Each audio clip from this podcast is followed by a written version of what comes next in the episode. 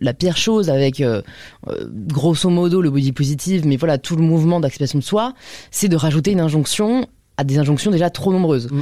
Donc le but n'est pas de s'en vouloir de ne pas réussir à s'aimer, le but est plutôt de se dire c'est- c'est en me persuadant que je peux m'aimer que je vais finir par y arriver. C'est en me persuadant que mes bourrelets du ventre ne, ne, ne signifient rien que je vais finir par vraiment euh, ressentir le fait qu'il ne signifie rien.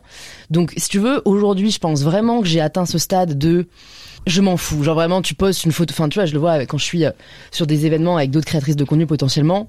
Peut-être que certaines vont vouloir euh, contrôler les photos qui sont postées. Euh, moi, j'en ai rien à faire. C'est-à-dire, tu poses vraiment ce que tu veux, vu que, en fait, pour moi, ma valeur ne repose pas là-dedans. Donc, même si les gens voient une photo moche de moi, Et donc Bah. aujourd'hui, tu vas sur la plage, t'es en maillot, tu t'en fous. ah ouais.